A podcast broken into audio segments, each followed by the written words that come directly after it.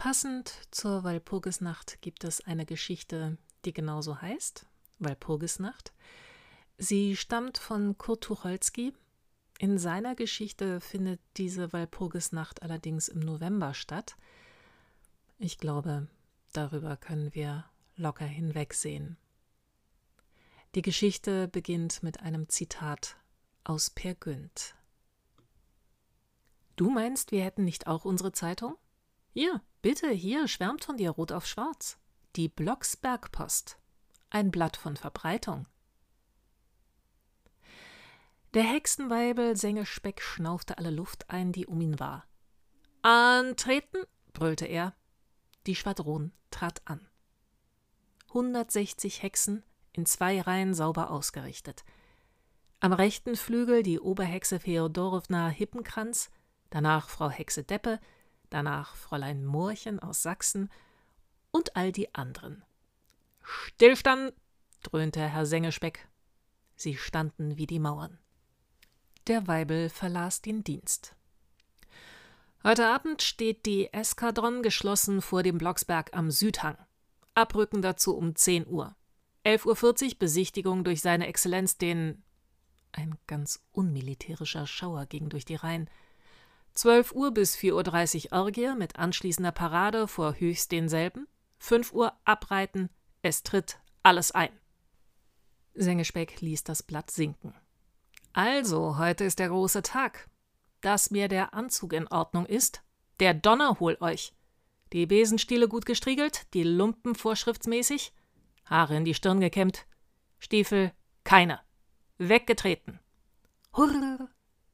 Weg waren sie. Und putzten. Die zweite Schwadron des zehnten Teuflischen Hexenregiments war zurzeit in einer kleinen Häusergruppe im Thüringischen in der Nähe von Elend einquartiert. Der Flecken galt für verlassen und unbewohnt, war es aber nicht. Der Flecken war belegt, völlig belegt. Nicht ein Plätzchen mehr war frei. Hier wurden für das große Blocksberg-Manöver alle Hexen der Umgegend ausgebildet. Nur wenige waren abkommandiert, weiter ihren friedlichen Beschäftigungen nachzugehen, das Vieh zu behexen, böse Winde zu bannen und den Kindern Angst und Schrecken einzujagen. Hier aber herrschte der raue Ernst des Lebens. Hier wurde gearbeitet und exerziert, gedrillt und gewettert, dass es eine Lust war. Wochen und Wochen und Monate, und das alles für den einen Freitag, den 13. November, für diese eine Nacht. Frau Oberhexe Hippenkranz gab den grünen Likör aus. Trinkt, Kinder, trinkt, sagte sie zu den Novizen, die noch keinen Blocksberg mitgemacht hatten. Ihr werdet's brauchen, die Nacht ist lang. Das wimmelte und krabbelte in der Stube des achten Beritz. Die Kammerniak, eine Emigrantenhexe, legte Rouge und Hexenfett auf. Die Schulzen, ein ausgekochter alter Jahrgang, versteckte ihre riesigen grünen Ballschuhe an ihre Brüste. Das rothaarige Fräulein Mohrchen aus Sachsen band die Korsettschnüre ans Bett und ging mit zusammengepressten Lippen ein Stück ins Zimmer hinein, bis sie schlank war wie eine Stopfnadel. Die kleine mollige Perle hingegen, eigentlich hieß sie Lieschen Peiermann und war die entartete Tochter einer sonst feinen Familie, hatte schon einen kleinen Schwips und kitzelte unaufhörlich lachend ihren schwarzen Kater, der auf ihren weißen Schultern buckelte und sie putzten und lärmten und stießen sich von den Spiegeln fort, alte und junge, braune und schwarze, schlanke und fette und verhutzelte. Der Novemberregen klatschte gegen die Scheiben, in bösen Stößen rannte der Wind gegen das Haus an. Oben die Schuhus, alte kastilianische Fledermäuse, klappten mit den großen Flügeln und sahen mit ihren glühenden Augen in die Schornsteine, wann die Madannen denn fertig wären. Es war heute Freitag. Die klugen Tiere ahnten, was in der kalten Luft lag. Nur der alte Wach-Uhu war in seinem Verschlage und hatte sich ganz dick aufgeblasen. Er saß, satt und faul, auf einem toten Eichhörnchen, seinem Abendbrot. Fressen mochte er noch nicht, aber er saß zunächst einmal drauf. Aus der Weibelstube erklang gewichtiges Räuspern. Herr Sengespeck trank den letzten Schluck Burgunderpunsch aus einem kugeligen Glase und setzte es seufzend auf den Tisch. Oh, sagte er, das ist ein Wetterchen. Dienst ist Dienst, aber es wäre doch ein gemütlicher Abend gewesen. Sozusagen bei den warmen Kacheln da und dem Knaster hier. Pfui, Rudolf, wer wird so etwas denken? Heute am Ehrentage deines Herrn. Na dann, los. Auf dem Tisch lag aufgeschlagen der Malleus Maleficarum, eine Prachtausgabe des altehrwürdigen Hexenhammers, aufgeschlagen bei Kapitul 27. So die widerspenstige Hexe im Caso Incubi beim Inquirieren leugnet und was darauf zu geschehen. Und daneben stand die dunkelgrün bauchige Flasche mit Stobbes Machhandel. Ach, und mit einem wehmütigen Blick auf all diese Herrlichkeiten machte er sich ans Umkleiden und tat die Galauniform an. Dunkelgrüner Rock mit gelben Aufschlägen und goldenem Kragen, auf den Achselstücken brodelten die kleinen Fegefeuer mit gekreuzten Ofengabeln darüber, die Weibelabzeichen. Stöhnend zog der beleibte Mann das Koller fester. Es war nicht der erste Blocksberg-Dienst, den er machte, Wer seit 1897 Jahr für Jahr die kaltheißen Nächte durchbraust hat, der weiß, was das heißt. Wie die Zeit vergangen war. Wo waren all die anderen? Der rote Ignaz und Sergeant Pesel, genannt der Kreuzjunge, und der alte Wachtmeister Hermann von den zweiten reitenden wilden Jägerbrigaden, wo waren sie alle? Dahin, dahin tot oder pensioniert oder Lotteriekollekteure. Dahin, dahin. Noch einmal sah Sengespeck auf den braven Ofen in der warmen Ecke. Dann riss er entschlossen die Tür auf. Antreten, donnerte er. Das wilde Getrappel und Gelaufe entstand in der Hütte. In den Häusern draußen auf dem Platz. Hier saß ein Gürtel noch nicht, der war das samtne Halstuch verrutscht und der das Strumpfband gerissen. Die eine vermisste ihren Besenstiel, die andere goss ihr Riechfläschchen über den Tisch. Hallo! Aber dann standen sie doch. Durch die rissigen Wolken schien der Mond. Der Weibel musterte grimmig seine Garde. Achtung! Stillgestanden! Hexe Fellinger, etwas zurück. Der linke Flügel weiter nach vorn. Die kleine Hexe da, den Kopf nicht so hoch. Also, immer wenn was nicht klappt, mir ansehen. Wenn seine Exzellenz fragt, klipp und klar antworten. Und bei der Orgie muss das gehen wie das Donnerwetter. Er holte Atem. Zum Aufsitzen fertig? Aufgesessen? Eskadron derab! Hui! Durch den Hausflur, durch die Esse brauste es hinaus in die kalte, kalte Nacht. Die Schuhus hielten die Spitze. Dann hoch zu Besen, Sengespeck und die Schwadron. Es ging über schweigende Dörfer, über rauschende, schäumende Wälder, Laub wirbelte in der Luft, und wenn der Mond einmal durch die Wolkenfetzen strahlte, fiel sein verschleiertes Licht auf den hastig galoppierenden Zug. Ein Besenstiel scheute, fluchend riss ihn die Reiterin zurecht, mit hellem Pfeifen flog ihnen der Wind an den Ohren vorbei. Einmal spähte Sengespeck scharf nach unten. Was gab es da? Der Mond leuchtete gerade auf. Ein Bauernweib kämpfte sich, die Röcke über den Kopf geschlagen, ihren Weg nach Hause. Man sah mehr von ihr, als gut war. Jetzt wurden auch die Hexen aufmerksam. Ein kreischendes Geschrei durchtönte die ziehende Luft. Erschrocken rannte unten das Weib von Grauen gepackt, hohnlachend sausten oben die Schar weiter hinein in das windige Dunkel. Ted links, kommandierte Herr Sengespeck mit mächtiger Stimme. Da schwenkten sie ab. Die Schuhus gaben laut, andere antworteten aus der Ferne, und schwer atmend hielt die ganze Schwadron im Windschutz eines hohen Hügels. Parole, rief eine Stimme aus der Nacht. Igut Luzifer alle Wege, sagte der Weibel würdevoll. Da hielt das Regiment. Sie ordneten sich, keine einfache Sache in der jetzt stockdunklen Nacht, aber das war oft geübt und es klappte. Mit halblauter Stimme gab Hexe auf Hexe die Befehle weiter. Sie schaukelten, sie stießen einander an und bewegten sich hin und her. Da standen sie. Ein geschlossenes Ganzes. Fahl leuchteten die weißen Nachtjacken der Oberhexen durch das Halbdunkel, der Mond flackte dunkel und hell, wie der Wind die Wolken über ihn trieb. Pause. Und dann kam es. Ein Pfiff durchschnitt die Luft, es sauste ein roter Schein, leuchtete auf, eine geborstene Glocke klang und vier Wölfe heulten lange. Die Hexen zitterten. Das war er. Der Weibel riss das Kinn an die Binde, es gab ihm doch immer wieder einen Ruck, alle Jahre, es war ein großer Augenblick. Er trat vor. Da dampfte dunkelrot der ewige, unvergessliche Wagen, da klang die Glocke, da saß der alte höllische Kutscher auf dem Bock, der die purpurne Leine fest in der Faust hielt. Die Wölfe ließen die langen Zungen hängen und jappten nach Luft, ihre Flanken flogen, sie strömten vor Schweiß.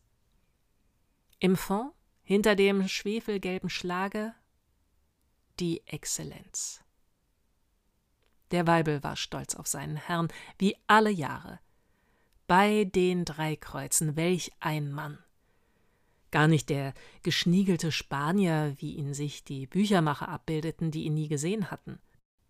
Ein einziger Wille, eine einzige Energie, ein Block von Stahl. Der Unterkiefer schob sich weiter vor, die Backenknochen strebten auseinander, die schräg liegenden Augen funkelten, der sah den Weibel an. Sengespeck zog die Luft ein. Er war der älteste Weibel im Regiment. Er kannte das Handwerk. Jetzt galt's. Still gesessen, die Augen licks und mit der Hand an der Mütze Zehntes teuflisches Hexenregiment zur Orgie angetreten. Der Satanas zuckte mit keinem Muskel. Ein kurzes Kopfnicken, dann stieg er massig und schwer aus. Er war beleibt, aber nicht zu sehr. Er meisterte seinen Körper, das sah man. Heute Abend trug er die sparsam mit Gold abgesetzte nachtblaue Uniform des Höchstkommandierenden. Auf dem Kopf saß ihm ein schwerer, funkelnder Goldhelm mit getriebener Arbeit. Er klappte den Mund auf, ein riesiges Gebiss wurde sichtbar. Augen gerade aus, bellte seine tiefe metallene Stimme. Er reckte den rechten Arm in die Höhe, in seiner Faust flatterte die Flamme einer Fackel. Es war Könnemanns Höllenfackel Lux, ein altbewährtes Fabrikat. Vor ihm die Hexengesichter strahlten grünlich. Sein Auge fiel auf eine Rothaarige in der zweiten Reihe, die regungslos saß, die Schenkel fest an den Stiel geklemmt, ihre Nasenflügel bebten. Sein Flammenblick überlief sie alle. Hexen, sagte er. Ich freue mich, euch hier begrüßen zu können. Ich hoffe, dass die 1288. Walpurgisnacht so verläuft wie alle anderen. Das zehnte Regiment hat eine ruhmreiche Vergangenheit. Die Bernsteinhexe hat ihm angehört. Maria Schwandernen, die Mutter meiner Mutter, unsere allverehrte Großmutter, hat dem Regiment jahrelang vorgestanden. Hexen, macht's gut heute Nacht. Und nun auf zum Blocksberg. Hei ho, toho! Und Hei ho, toho! Antwortete ihm der jauchzende Chorus. Der Weibel riss den Schlag auf, die Wölfe zogen an, und das ganze Regiment folgte der Fackel des Führers durch die Luft über ein Tal hinauf, hinab zum Blocksberg. Da zeigte sich's, was es mit alter Tradition auf sich hat. Da stand das Hexenheer, die Fackel zog einen Strahl durch das Dunkel, und nun gab es kein Halten mehr. Das strudelte und raste durcheinander, scheinbar wirr und wild tobten die Formationen da, auflos, Kopf über Kopf unter, rund um den Galgen auf der Kuppe, durch die Wolken, durch die Täler. Aber keiner rutschte der Leitung aus der Hand.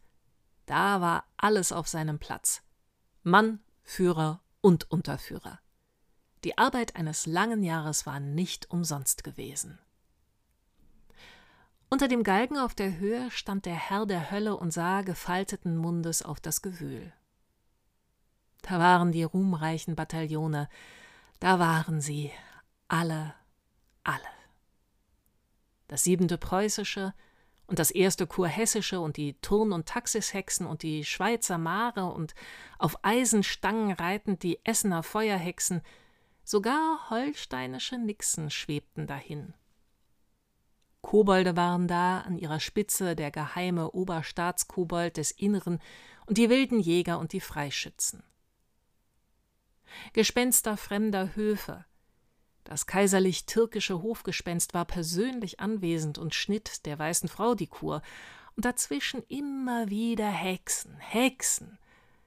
Alte verschrumpelte und junge schwellende, fliegende und kriechende Ginsterhexen, Moorhexen und die Fliegerhexen. Der Fürst wandte sich jäh. Wo ist die Verehrungswürdige aus Hänsel und Gretel? fragte er seinen Adjutanten. Der Graf schnellte verbindlich nach vorn. Sie ist schon zu gebrechlich, Exzellenz. Man hat den Triumph der Kinder so oft beklatscht und die alte Dame dabei ausgelacht. Das Pack, knirschte der Fürst. Ich danke. Oben auf dem Gestänge des Galgens sangen die fünf Vokalvögel ihr schauerliches Lied. Der Aha, Ehe, Ihi, Oho, Uhu. Dahinter fiel der Fels steil ab. Unten kochte der rauschende Wildbach. Der Sturm hatte nachgelassen, man konnte es fast Lind nennen, was da wehte, und auch der Mond traute sich nun ganz heraus. Vollmond, der er war, bleich und bläulich hell. Da spielten die Kobolde zum Tanz auf, ihre ungefügen Dudelsäcke wackelten im Luftzuge, da kletterten kleine Marketenderteufel total betrunken aus rollenden Spritfässern, etwelche schoben Kegel, welche Kegel, welche Kugeln, und die Hexen schrien und ritten und küssten sich satt für ein ganzes Jahr. Manche äffte ein Hexengericht mit den peinlichen Fragen Willst du leugnen, dass dir der Teufel beigewohnet? Willst du? Hast du? Willst du? Und jeder neue Unflat wurde mit unauslöschlichem Gelächter begrüßt. Dann schleppten sie die fröhliche arme Sünderin zu einem künstlichen Feuer und jauchzend tanzte sie in den lohenden Flammen. Ah, die schlanke Rothaarige, eine Gefreitin von der Zehnerhexe. Der Fürst machte einen Schritt nach vorn. Sie hatte ihn gesehen und erbleichte.